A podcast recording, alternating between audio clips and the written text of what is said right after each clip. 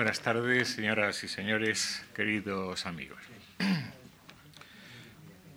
Nacido en 1956 en Palma de Mallorca, ciudad en la que vive, José Carlos Job publicó sus primeros poemas con 18 años, en 1974.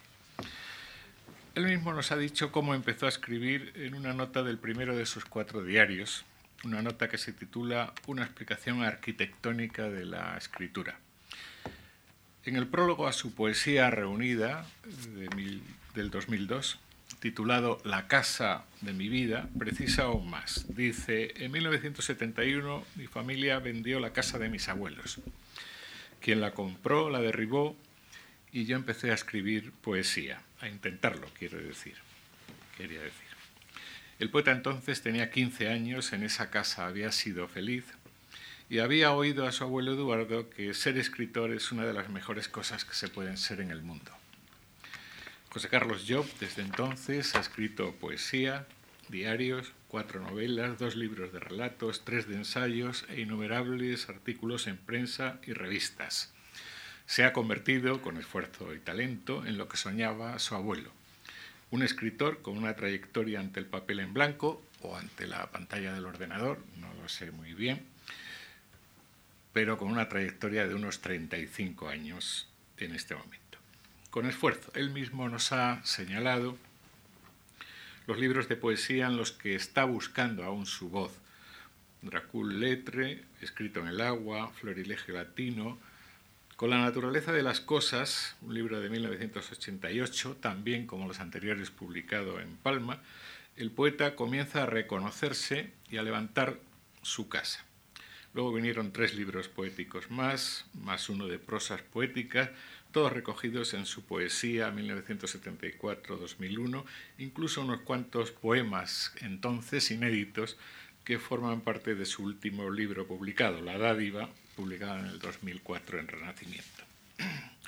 No nos hace falta, aunque nunca sobra, leer la abundante respuesta de la crítica para situar a José Carlos Job en el marco de la poesía española de las últimas décadas. Y no nos hace falta porque él mismo nos lo ha explicado con precisión. En un poema titulado La naturaleza de las cosas, el que encabeza el libro del mismo título, traza una suerte de poética entre la que saco estas afirmaciones. Tradición elijo y estas palabras y su cadencia íntima inmerso en el calor del día y la página que exige ritmo acorde con el tiempo. No rehuyo lo moderno, evito su estrépito. A la música del poema entrego mis mejores horas y a su placer debo también lo mejor de mí mismo.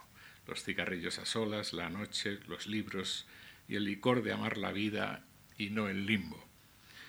Nada digo, ya sé, que no se haya dicho, pero nadie vive por mí lo que yo vivo.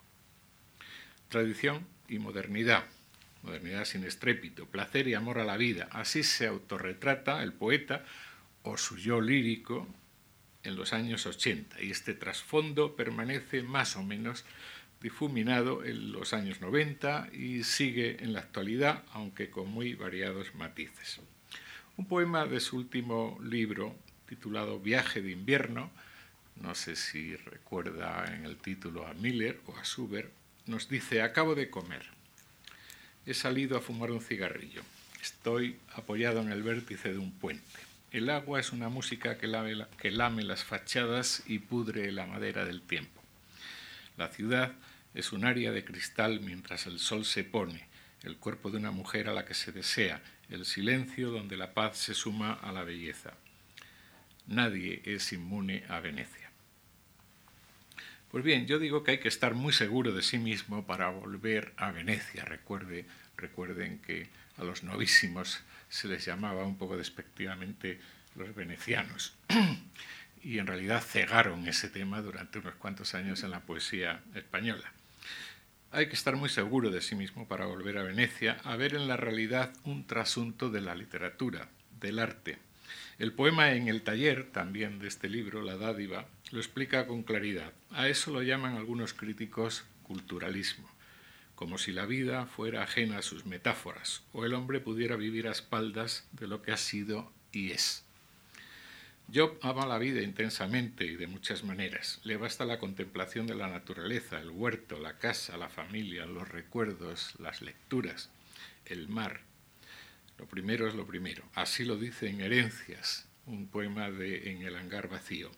Si es cierto que por cada cosa que vivimos pagamos un alto precio, la ruina debe ser el precio de todo lo que amamos. No hablo del arte, una estrategia del hombre para no sentirse muerto ni de la pátina que refleja los secretos del tiempo que no conocimos. Hablo de la música del mar, del sonido de la lluvia y el tacto de la rosa y el color ámbar pardo de una maceta, de lo único que perdura de nuestra herencia.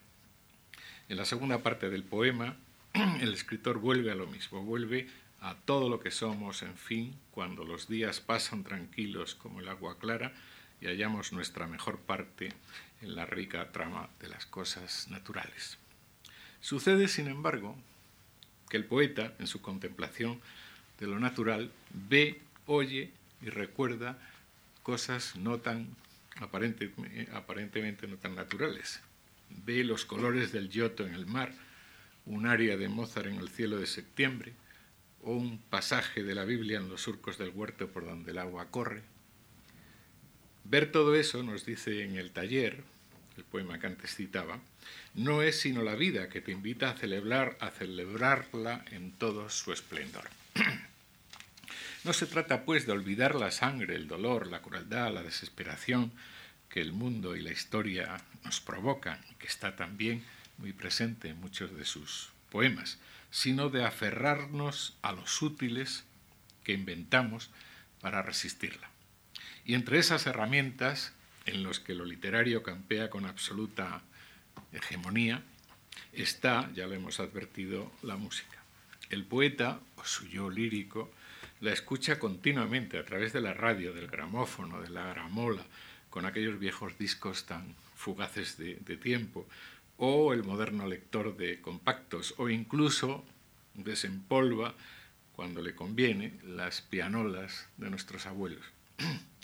¿Y qué oye a través de todos estos artilugios? Pues por poner un poco de orden cronológico musical, que por supuesto no es el orden en el que aparecen en los poemas, en ellos podemos escuchar una cantata barroca de Scarlatti, Alessandro supongo, el Stabat Mater de Pergolesi, Acis y Galatea de Händel, un aria cristalina de Mozart, el quinteto de cuerdas de Schubert, a cuyo tiempo lento dedicara Pepe Hierro uno de sus más prodigiosos poema, un aria de Norma, de Bellini, Verdi, el Deutsche Requiem de Brahms, que da título a su meditación ante el cementerio alemán de Juste, la cantinela de caballería rusticana, con la que su abuelo paterno se burlaba de la muerte, la diva del imperio, de Eric Satie,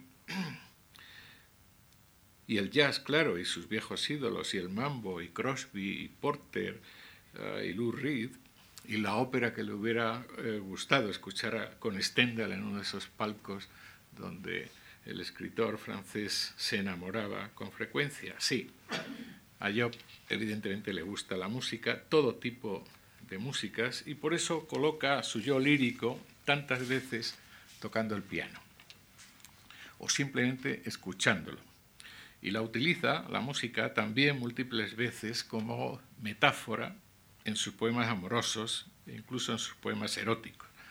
Entre estos últimos, el muy picante Rendezvous de la dádiva, donde el poeta escucha la música que mis dedos de cartógrafo privado escriben sobre tu piel.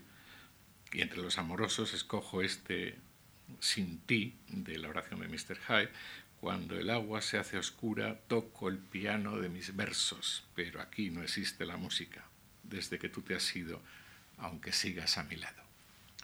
La música sí, por eso en aquel poema del aria cristalina de Mozart, que se llama Diciembre, en Naturaleza de las Cosas, tras repasar los tesoros que acompañan en su estancia cerrada al caballero que contempla, abandonando un momento la lectura, el paisaje nevado tras el cristal de la ventana, el poeta interpreta sus deseos.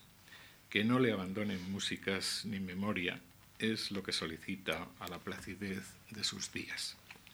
Por eso también, en la nota a la edición de sus tres primeros diarios reunidos, tras hablar de Bach, de Bruckner o de Mozart, escribe, aunque yo nunca haya escrito música, ya me hubiera gustado ya tocar el piano, entiendo estos diarios, incluso el género mismo, como la música de un cello, una viola tal vez, que interpretando la vida busca su comprensión, interpretándose su autor. A sí mismo, busca unas notas nuevas que al final del trayecto, en el trayecto incluso, puedan salvarle, detener o aminorar la caída, iluminar la oscuridad.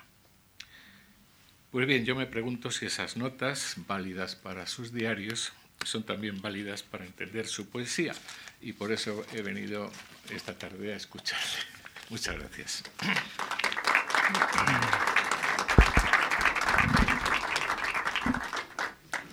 Muchas gracias a ti, Antonio. Y efectivamente eso espero, ¿no? Que cualquier nota sobre música sirva para desentrañar el misterio que encierra toda poesía. Yo he escrito, o ustedes que asisten a este ciclo con frecuencia, supongo, están acostumbrados a oír que eh, muchos de los poetas que participan en él y otros en otras lecturas se definen como poetas sin poética. Hay otro grupo que se define como poeta con poética y la explica muy bien su poética. Pero hay un segundo grupo que se define sin poética porque considera que su poética son sus poemas y que no existe un armazón intelectual detrás de ellos, más allá del armazón intelectual que el mismo poema o los mismos poemas van creando a lo largo del tiempo. Yo también pertenezco a ese segundo grupo de poetas, que es extenso y eh, aparte de que tenga mis ideas respecto a la, poesía, tanto a la poesía europea, americana, como a la poesía que se hace en España, se hizo y se hace actualmente. Pero eso es otra cosa. Yo he escrito para ustedes esta noche un texto donde, más que explicar mi poética, cuento y explico todos aquellos materiales a través de los cuales yo llegué a un puerto y en ese puerto empecé a descubrir o descubrí que lo que escribía era, eran efectivamente mis versos, fuera de una etapa de formación, aunque la formación dure toda la vida, pero ya con la sensación de haber llegado a casa, que era lo que explicaba muy bien Antonio Gallego, y entonces esto diríamos es la historia del viaje previo a llegar a casa, a Ítaca. Se titula el biombo de Byron o Notas para una poética al modo de Perec, porque yo no sé si ustedes recuerdan un libro de Perec que se llama Je me que es eh, el monólogo donde solo cuenta pues que se acuerda de la radio que escuchaba su padre, del coche que tenía o de cuando los argelinos se sublevaban contra el gobierno francés y a través de un mapa de recuerdos mínimos constituye una, eh, un libro biográfico extraordinario. Yo he cogido ese modo de perequiano al hablar del recordar y, con estos materiales de los que hablo, pues he, escrito esta poética que ahora eh, escucharán ustedes. Byron tenía un biombo en el que iba pegando con goma arábiga fragmentos de crónicas de la época, siluetas de boxeadores y recortes de bustos y figuras literarias, filosóficas y aristocráticas de entre los siglos XVII y XIX. Luego se tumbaba a descansar junto a él. Desde que descubrí la existencia del biombo de Byron, pensé que ese biombo era una suerte de poética contemporánea, porque la vida de un hombre contemporáneo es una vida hecha a base de fragmentos, y el tiempo, el diván donde a veces nos tumbamos para contemplarla. Recuerdo una frase que George Steiner le dijo a un periodista se me ha reprochado con frecuencia y con vehemencia mi fascinación por el pasado. Calibro en todo su alcance el rigor y la precisión de tal reproche. Desgraciadamente, no me ha sido dado regir el tiempo verbal que rige mi sensibilidad. Una, tarea ardua de memoria, de rememoración, de recuerdo, se impone a mí. Intento recordar el retrato del artista adolescente o este verso de Peggy que leí en un ensayo sobre la casa en los estantes de la memoria y en los secretos de los muebles. Recuerdo que el primer poeta que tuve entre las manos fue Rilke. Nunca me cansaré de agradecer ese encuentro. El libro era la antología poética que publicó Austral en 1968, traducida por Jaime Ferreiro Alemparte, del que nada sabía entonces y nada supe después. Recuerdo esa antología como un libro misterioso e inacabable, un territorio en el que me reconocí dueño de un secreto que tenía que desentrañar a lo largo de mi vida, y supe también que ese era el único territorio del que no quería que me expulsaran jamás. Aquel secreto se mostraba en todo su esplendor en las elegías rilkeanas, y en este verso del poeta. Las cosas cercanas no se tomaban el trabajo de hacerse comprensibles para mí. El nombre de las cosas está antes que Rilke. Se contaba en casa que la primera palabra que celebré fue Sputnik, pero esto no es un recuerdo. Por lo visto, corría por los pasillos recitando un mantra cósmico con entusiasmo. Sputnik, Sputnik, Sputnik. Mis padres no le dieron la mayor importancia, algo que les agradezco mucho, pues de haberlo hecho al revés, sospecho que toda mi vida hubiera querido ser un poeta vanguardista. Lo que sí recuerdo es que aprendí en ciertas palabras de los Evangelios, lámparas de aceite, huerto, olivos, agua, vino, enfermedad, consuelo, el sentido trascendente de la palabra. Y lo aprendí ahí, en las palabras sencillas, y no en la cámara de ecos solemnes que es a menudo el Antiguo Testamento, como lo es también la historia, cuando dice que en el origen está el verbo. Y recuerdo que asocié esa trascendencia a la esencialidad, y que ambas eran el alimento de la poesía. Pero ese aprendizaje, de ese aprendizaje, me di cuenta muchos años más tarde. Recuerdo que el segundo poeta que tuve entre mis manos fue Becker. Recuerdo que pensé que era un hombre muy guapo al que las mujeres debieron de amar mucho. Del mismo modo que Rilke era un hombre feo al que las mujeres sí amaron mucho, o eso parecía con aquellas dedicatorias suyas, siempre a damas aristocráticas, a ser posible con chateau y un gran jardín, a ser posible llenos de rosales.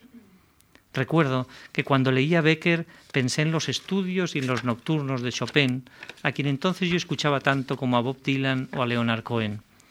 Recuerdo que pensé en dos conceptos, luz y claridad. Recuerdo que la primera vez que leí el poema Luis de Baviera escucha Lohengrin, Pensé que Cernuda se había adelantado a la estética novísima de los setenta como poco en quince años. Y recuerdo también que en ese poema hallé una forma de explicar el misterio que se celebra en el acto de creación poética, cosa que hasta entonces, yo debía tener dieciséis años, no había leído en parte alguna. Los versos a los que me refiero dicen Asiste a doble fiesta, una exterior, aquella de que es testigo, otra interior allá en su mente, donde ambas se funden, como color y forma se funden en un cuerpo, y componen una misma delicia. Así, razón y enigma, el poder le permite a solas escuchar las voces a su orden concertadas. He citado la palabra misterio, como citaré más adelante la palabra verdad, porque la poesía es eso, un misterio y también una verdad. Sin misterio ni verdad no hay poesía. El misterio siempre ha estado emparentado con la mística, como la poesía, y Einstein, que sospecho, como citar a Lichtenberg hablando de pararrayos, ya dijo que el misterio es la experiencia más bella y profunda que pueda sentir el hombre. Ahí está, me temo, dejándose lo más importante. Dice experiencia, belleza y profundidad. Dice hombre, pero no dice revelación. No dice, pues, poesía, porque aunque la ciencia pueda ser poética, desconfía de la revelación. Recuerdo haber asistido a esa doble fiesta antes de escribir un solo verso. Recuerdo ser testigo del paisaje y al mismo tiempo saber que ese paisaje era un paisaje interior. Recuerdo estar en mí y dejar de estarlo sin dejar de ser yo mismo. Recuerdo cuando Juan Perucho me dijo que el poeta era un medium. Recuerdo que llegué a cernuda de la mano de un poema de Alexandre que me impresionó. Eso es raro, porque en España quien ama cernuda desprecia a Alexandre o así era, así ha sido durante mucho tiempo. El poema era Se querían, y aún hoy, tantos años después de haberlo leído una y otra vez, y después de haberlo dejado leer para siempre, recuerdo la sensación que me causó aquel poema, la misma que tantos otros luego, pero esa, creo, fue la primera vez. Recuerdo que cuando empecé a escribir versos, pensé en la poesía como en una forma de biografía. El poema es un acto de vida, me dije, su ausencia es una carencia de vida y me sorprendí pensando en cómo podían vivir mis compañeros de colegio sin ella, en cómo podían incluso morir es decir, conocer la muerte antes de que llegue, sin la poesía de por medio. Recuerdo que me sentía diferente a los demás porque en mí la muerte estaba presente y la vida también, de una manera distinta, como si estuviera dos veces, la real y la meditada, y el tiempo se estirase en esa doblez hasta ser otro, otro tiempo. Pero también recuerdo unas palabras de Simus Heaney que decían que al poeta le corresponde superar su ego. Eso decía Heaney refiriéndose a Silvia Plath, para llegar a tener una voz que sea algo más que su autobiografía.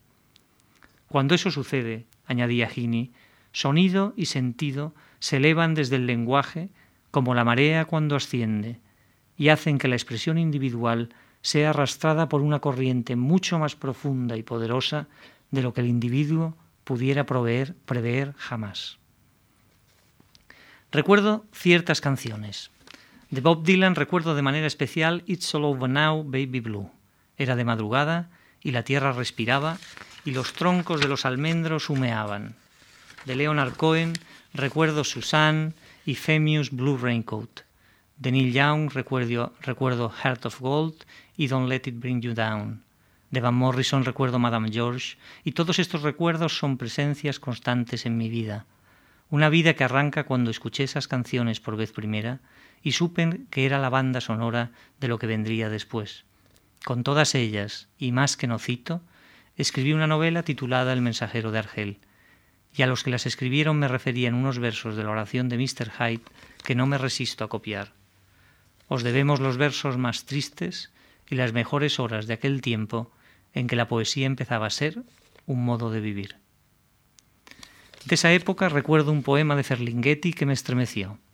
Es terrible, un caballo en la noche, parado y solo, en la calle tranquila, relinchando, como si un triste desnudo horcajadas en él le apretara con piernas calientes y cantara una dulce y alta y hambrienta sílaba única.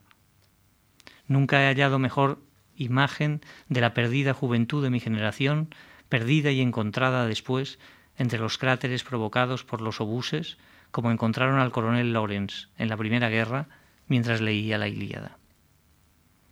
Recuerdo que más o menos al mismo tiempo llegó Cavafis y lo hizo para quedarse, porque Cavafis se quedó durante años a vivir en España. Eso recuerdo ahora. Su tarjeta de visita había sido su aparición como el poeta de la ciudad en Justin de Darrell, y ya ahí él y la ciudad, y la ciudad como territorio del deseo y también como maldición, fueron uno. Incluso diría que Cavafis hizo más por la poesía urbana en nuestro tiempo que el mismo Baudelaire, aunque ya sé que sin Baudelaire tampoco Cavafis hubiese existido como tal, y es cierto. En el mapa de la poesía sacas una pieza y se produce un corrimiento de tierras. Pero ahora que cito a Cavafis encuentro estos versos mis años juveniles, mi vida voluptuosa, que claramente veo hoy su significado. Pero no pude entonces comprender que en lo hondo de mi vida juvenil disoluta hallaron forma los esbozos de mi poesía. Eso era cuando los lestrigones y el cíclope y el fiero Poseidón aún no estaban en nuestra mente y nada temíamos, y Egipto y los emporios de Fenicia nos esperaban con ámbar, perfumes voluptuosos y sabiduría. También lo recuerdo pero no es el momento.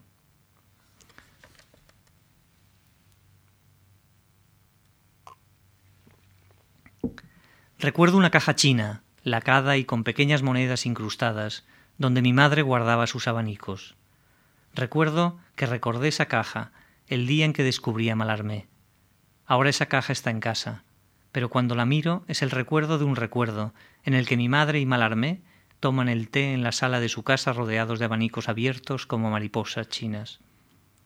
Recuerdo que pensé en Malarmé como en un puerto de mar rodeado de acantilados, y que los buques que habían inaugurado ese puerto se llamaban Berlín, Baudelaire y Valéry, el Valéry del cementerio marino, y ese puerto llamado Malarmé era también un cementerio marino. Recuerdo que mi padre, cuando aún no lo era, leía Garcilaso. Cuando mi padre fue mi padre, leía Santa Teresa. Mi madre, por supuesto, jamás leyó Malarmé, pero conocía el lenguaje de los abanicos. Recuerdo que en la juventud se busca vivir a la intemperie. Cruzar una calle para escaparse de casa decía un verso de Pavese que Giuseppe Elías utilizó como título de uno de sus poemarios. Esa intemperie es artificial, pero no lo sabemos. La verdadera intemperie es la vida adulta, que entonces ni adivinábamos, ni sospechábamos, ni deseábamos, si me apuran, vivirla alguna vez. Y esa, la vida adulta, vamos a dejarla también, ahí aparcada, aquí aparcada, donde ya estamos. Recuerdo las cajas de Cornell que hacía un pintor amigo mío de la juventud. Recuerdo esas cajas de Cornell como la visión objetual de un poema. Recuerdo que esas cajas también me enseñaron a escribir. Las recuerdo como una luz que años después Octavio Paz señalaría de esta manera. En el interior de tus cajas mis palabras se volvieron visibles un instante. Recuerdo que uno de mis libros de cabecera era Contra Natura de Rodolfo Inostroza y el otro Discurs sobre las materias terrestres de Francesc Parcerisas. Recuerdo que el día que leí por primera vez el canto de amor de J. Alfred Prufrock de Eliot, supe que había llegado a casa que había abandonado la intemperie artificial, que ese poema, como después La Tierra Baldía y los cuatro cuartetos, también habían sido escritos para mí, para que yo lo leyera, vuelvo a Prifoc, en el momento en que lo estaba leyendo, recuerdo el lugar, el claustro del colegio de jesuitas donde estudié, para que yo pudiera leerlo el resto de mi vida, para que pudiera interpretar la vida de una forma más intensa y profunda de lo que podría haberlo hecho sin esa lectura, sin esas lecturas. Y cuando digo interpretar, hablo de aplicar la inteligencia a la emoción, al sentimiento. Y esa fue, junto con Yeats y antes con John Donne, mi iniciación en la poesía inglesa, un camino que ya había preparado Luis Cernuda, quien, como ustedes saben, es uno de los dos poetas españoles que escriben inglés sin dejar de escribir en español. El otro es, a veces y sin saberlo, don Francisco de Aldana. He nombrado a Aldana y a John Donne, dos poetas del amor que recuerdo inseparables. Los poemas de John Donne me los regaló una amiga hippie, algo mayor que yo, y al dedicármelos me escribió unas palabras acerca de irse lejos y de volar alto. Al cabo de muchos años ella murió en la altiplanicie peruana, y yo a partir de ese momento, cuando releo alguno de aquellos poemas, veo un águila que sobrevuela la cordillera andina donde ella vivió sus últimos días. Y la veo cuando era joven y tenía la piel dorada, como las bailarinas de los frescos egipcios, de tanto bañarse desnuda en el Mediterráneo, aquí cerca, pero a nivel del mar. John Donne es el poeta del amor, ese que está detrás del gran poema español de amor de la segunda mitad del siglo XX. Me refiero, claro está, a Pandémica y Celeste, de Jaime Gil de Viemma, otro poeta que leí por vez primera en el claustro del Colegio de Montesión, a principios de Cou, mezclado con poetas surrealistas franceses, la prosa del transiberiano de Sendras y aquel poemario de Pasolini titulado Las cenizas de Gramsci.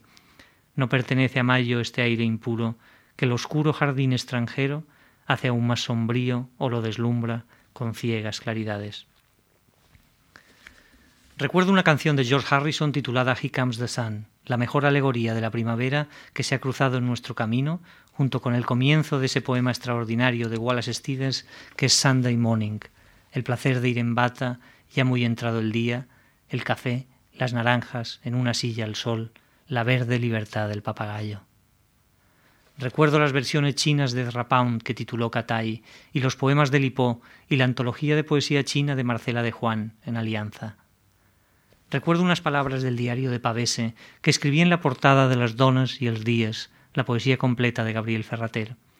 Es curiosa esta procesión de mujeres inconscientes que saben o presienten que en mí se celebra un misterio sacro, las escribí allí por la relación del poeta Ferrater con las mujeres, aunque nunca entendí por qué Pavese añadía el adjetivo inconscientes al sustantivo mujeres. Después en mi vida he comprobado la naturalidad de la complicidad de las mujeres, que conocen sin que nadie se lo haya explicado nunca. De ahí quizá el adjetivo inconscientes, el misterio de la poesía.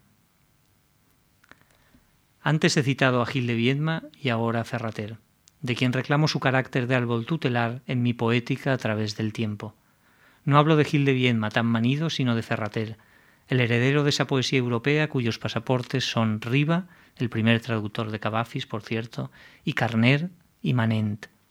Hablo de una lengua, el catalán, que, es también mi lengua, lo que sin duda enriquece el lenguaje poético pues haber tenido dos lenguas y nacer en ese lugar fronterizo que es una isla es algo así como haber nacido en Trieste durante el imperio austrohúngaro, pero a la española, que es cosa mucho menos paladiana y metafísica. Recuerdo que durante muchos años encontré en la lengua poética catalana una musicalidad que no hallaba en la castellana, y desde entonces quise incorporar esa música a los poemas que iba escribiendo. Recuerdo que siempre sentí más cercanía en poetas extranjeros, ingleses sobre todo, pero también franceses, norteamericanos e italianos, que en los españoles. Quizá fuera ese sentimiento austrohúngaro, no sé, pero aún sigue ocurriéndome lo mismo. Milos, Brodsky, Walcott o Zagayevsky me son más familiares que sus contemporáneos españoles. Aun así, recuerdo que en algunos de los novísimos, Carnero, por ejemplo, y según qué poemas de Jim Ferrer o algunos libros de Luis Antonio de Villena, hallé en esa época de formación una suerte de hermanos mayores que de algún modo se han perpetuado en el tiempo, y en Cirlot la figura clásica en el cine y la literatura del tío heterodoxo y estrambótico, pariente a su vez de otro poeta que me gustaba mucho, Max Jacob.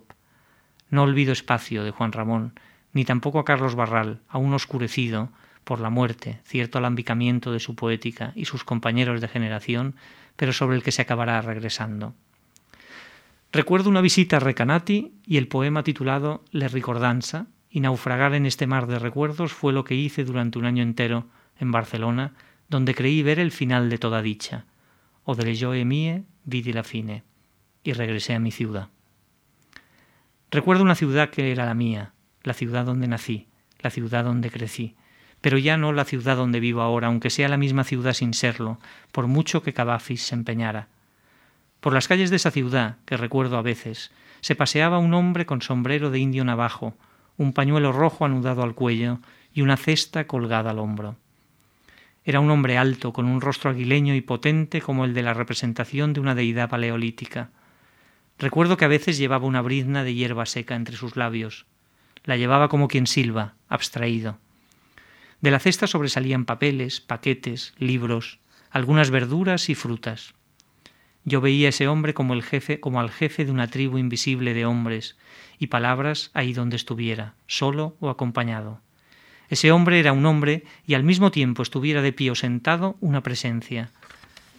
Y en esa presencia era donde yo vislumbraba la poesía como forma de vida, algo que jamás he vuelto a advertir con la misma intensidad en los poetas que se han cruzado en mi vida. Si interpreto esa falta de intensidad, debo pensar que un poeta lo sea únicamente en el momento solitario de escribir el poema. Con ese hombre parecía que en todo momento estuviera escribiendo un poema, celebrando un rito cuyo secreto era el mismo, y eso le daba un aire de estar más allá de las cosas del mundo, porque habitaba precisamente en el corazón mismo de esas cosas. Un territorio donde se descifraban en silencio las sílabas, los enigmas y los dioses. Ese hombre era Robert Graves, o lo que es lo mismo, la poesía. Esto me ha hecho recordar unas palabras de María Zambrano sobre la poesía. Convertir el delirio en razón sin abolirlo. Palabras que se unen al cernudiano, razón y enigma. Recuerdo el adagio del quinteto para cuerda de Schubert y a Bach como una forma de oración, y estas palabras de Rilke en sus cartas sobre Cézanne. La vida artística siempre es el resultado de un haber estado en peligro, de haber llegado hasta el final en una experiencia, Cuanto más se avanza en ella, la vivencia se hace más propia, más personal, más única, y al fin la obra artística resulta la manifestación necesaria e irreprimible de tal singularidad. Ahí radica la ayuda enorme que constituye la pieza artística para la vida de quien tiene que hacerla, en ser su síntesis, la cuenta del rosario donde su, su vida eleva una plegaria, la prueba reiterada para sí mismo de su propia veracidad, pero que sólo le habla a él y hacia afuera queda anónima, sin nombre dado, como necesidad solamente, como vaga realidad o existencia. Y ahora recuerdo que antes de acabar he de volver a Simusgini, escribiendo sobre la corriente profunda y poderosa que arrastra la expresión individual del poeta, cuando la voz acaba anulando el yo. Y eso me hace pensar en Gil de Viedma tan manido cuando decía que sólo quería ser poema, el poeta lo es, efectivamente, en el acto de escribir el poema. Lo formuló Wallace Stevens. Lo hemos repetido muchos. Recuerdo mi casa y mi mesa de Yeats como quien recuerda el epitafio de una vida plena y una plenitud que solo concede el poema.